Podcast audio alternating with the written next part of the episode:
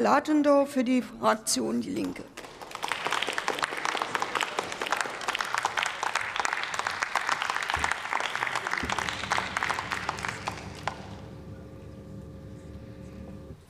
Sehr geehrte Frau Präsidentin, werte Kolleginnen und Kollegen!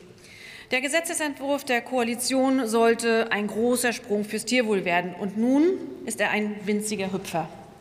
Das Flaggschiff, von dem Sie geredet haben, ist noch weit entfernt.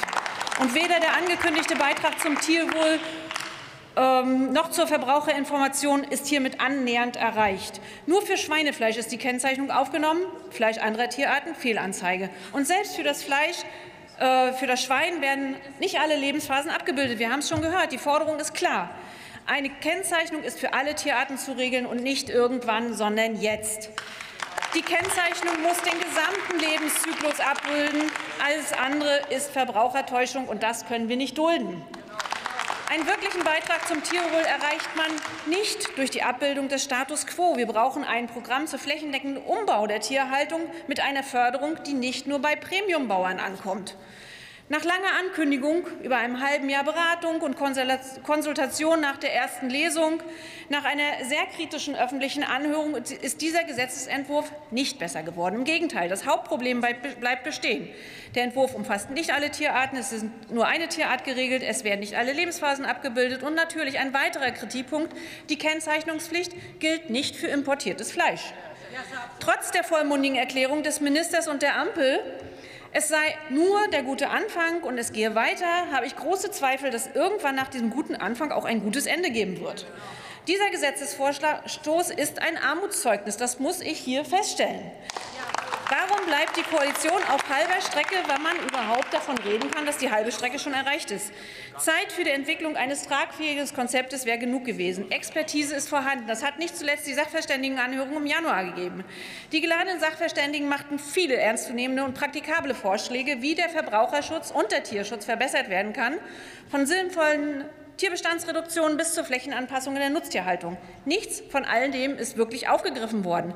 In der Haltungsstufe 2 Stall plus Platz hat es sogar eine Verschlechterung im Sinne des Tierwohls gegeben. Waren vorher 20 Prozent mehr Fläche für die Tiere zum Vergleich zum gesetzlichen Mindeststandard vorgesehen, sind es nun noch 12,5 Prozent.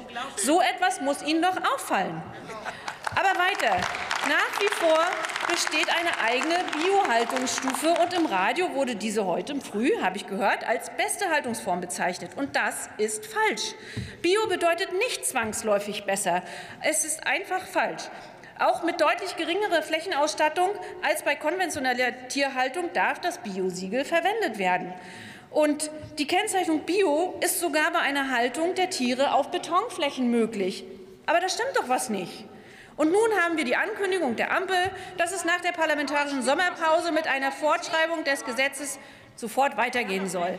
Es gibt keinen verbindlichen Zeitplan und absehbar ist kein vernünftiger Zeitplan. Und wir sehen ja, wie lange das Haus Özdemir mit dieser Rumpfregelung gebraucht hat.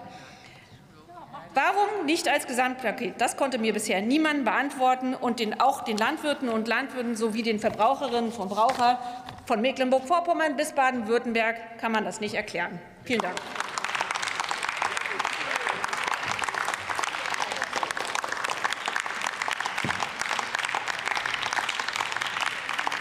Christina